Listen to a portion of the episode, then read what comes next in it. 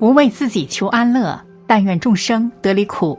大家好，这里是禅语，禅语伴您聆听佛音，平息烦恼，安顿身心。佛家讲究因缘果报，释迦牟尼曾经说过，今生的每一段萍水相逢，都需要前世百次的回眸所造就，而夫妻之间更是需要积累三世的情缘，才能促成。今世的相识相爱，两个人从相遇到相知相爱，大家会认为是缘分让他们走到了一起，产生了爱情。而我们幸运的出生在这个家庭，在父母的抚养中健康快乐的成长，这似乎也是缘分的作用。很多人认为，儿女与父母之间也有特别深的缘分。就比如这样一个故事，就非常奇妙。女孩竟然笑着盘腿出生，不哭不闹。村民们都骂她是灾星，但是道士看到之后，却向她行礼跪拜。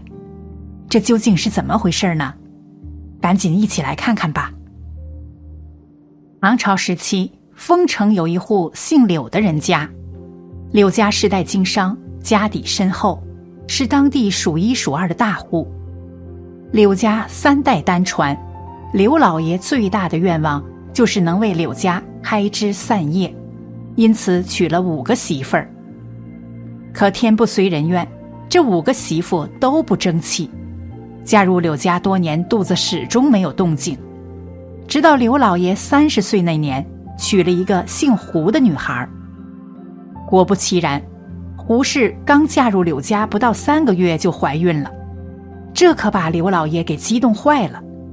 胡氏看了好几次郎中，郎中都信誓旦旦的保证，一定是个男娃。每次刘老爷听后都乐得合不拢嘴。不过，比起男娃，胡氏更喜欢女孩但碍于丈夫的想法，她也不能表现出来。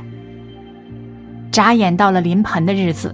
那天刚好是三月初二，胡氏的肚子疼得厉害，可孩子迟迟生不下来。刘老爷在房外来回踱步，心急如焚，心里还不停的祈祷，一定要顺利，孩子千万不能在三月三出生。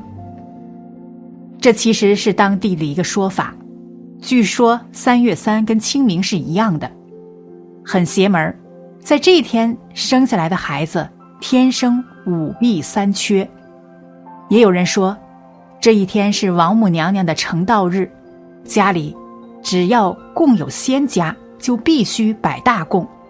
虽说只是流传的说法，可男孩出生最好还是占二五八的数字比较好。可到底还是让刘老爷失望了。胡氏挣扎到半夜，直到过了子时，才将孩子生下来，而且是个女孩儿。不止如此，女婴是盘着腿出来的，也就是膝盖先生出来，属于胎位不正，且出生后没有哭。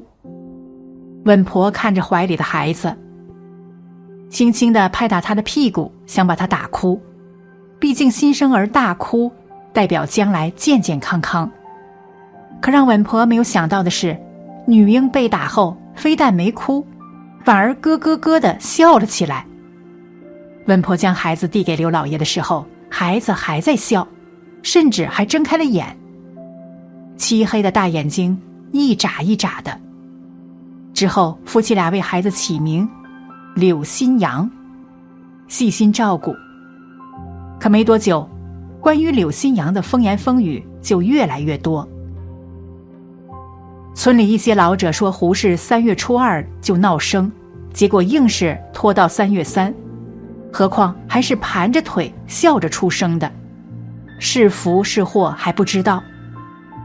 另外，生之前郎中和稳婆都很确定一定是个男孩，结果生下来却变成女孩子了，这孩子肯定不简单。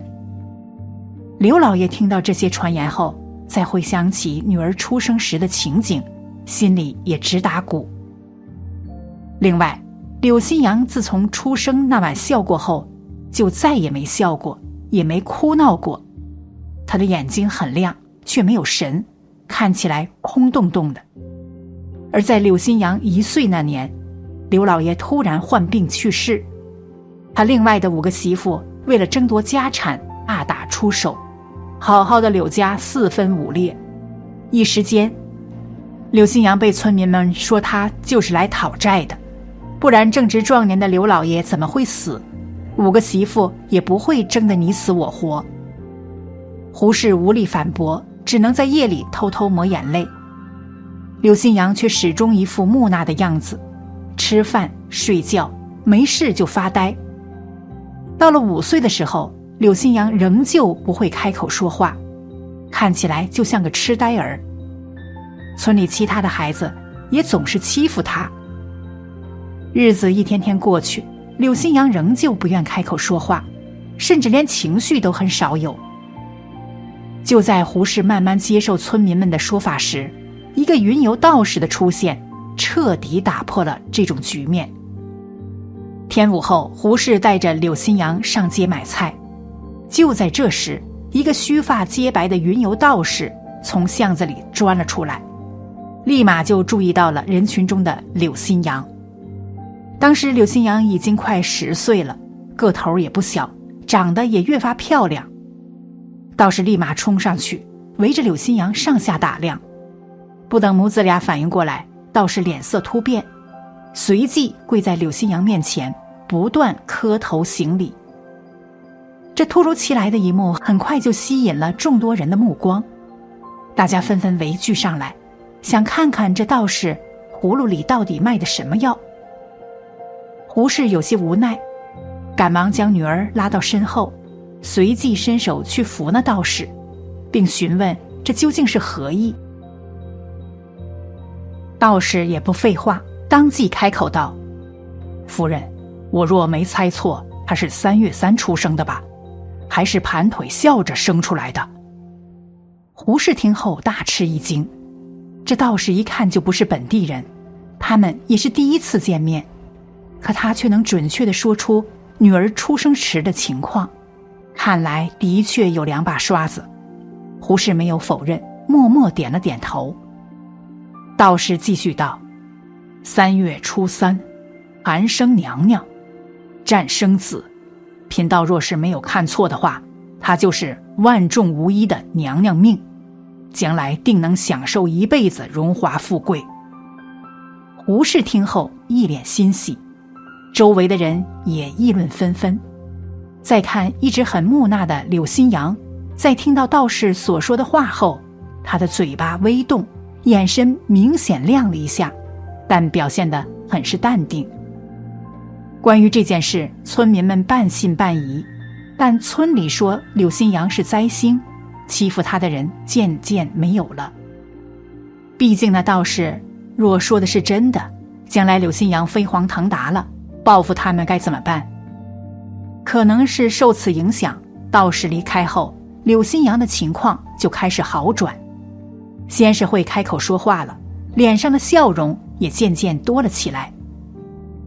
这可把胡氏给高兴坏了。后来当地爆发了严重的洪涝灾害，母子俩则搬到了外地。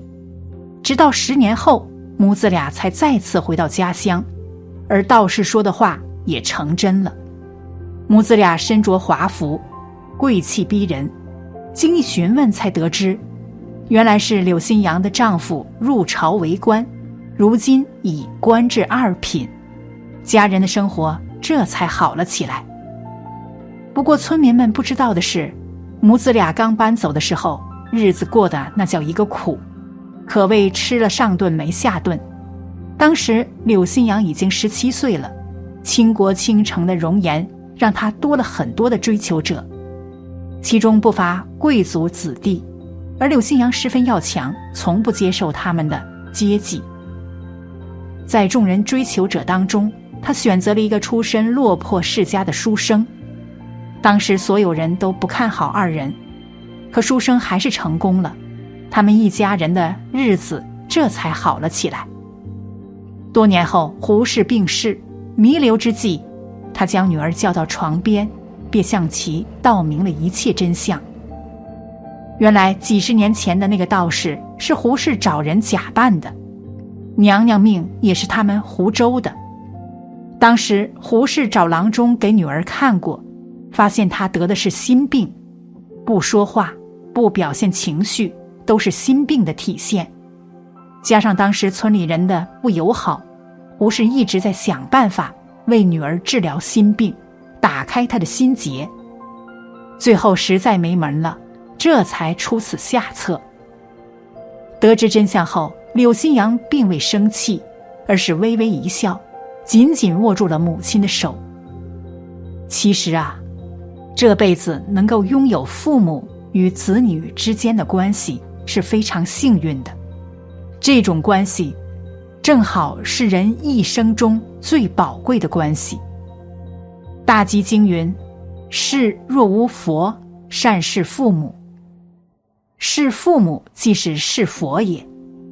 为人子女孝顺父母是必须的。一切善法中最大的善就是孝亲。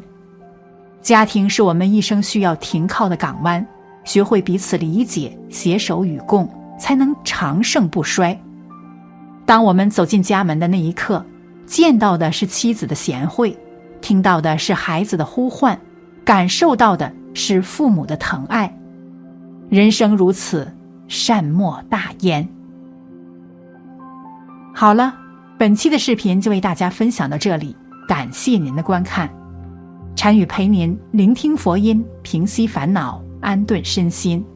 如果您也喜欢本期内容，请给我点个赞，还可以在右下角点击订阅，或者分享给您的朋友。您的支持是我最大的动力。咱们下期再见。